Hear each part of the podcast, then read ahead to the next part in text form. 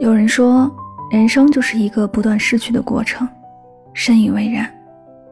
乍见之欢易，久处不厌难。生活在这纷繁复杂的人世间，我们都曾渴望朋友满天下，也希望每一个生命中出现的人都能长久相伴。能真心换取真心，但常常会事与愿违。走着走着才明白，和任何人走得太近都是一场灾难。季羡林先生说：“我曾有过一个美好的愿望，我对每个人都好，也希望每个人都对我好。最近才恍然大悟，那是根本不可能的。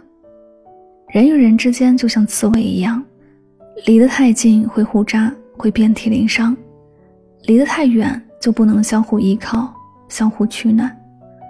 只有保持距离，是让自己成为一个独立的个体，自由自在，能进能退。”孰不逾矩，不冒犯，不卑微，这样你才能活得舒服洒脱，不拘束，不谄媚，不讨好，也不远离。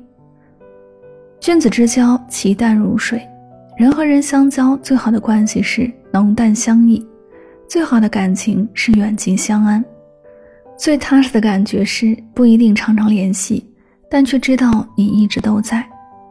心若相知，就会很默契，相处舒服。无言也温暖。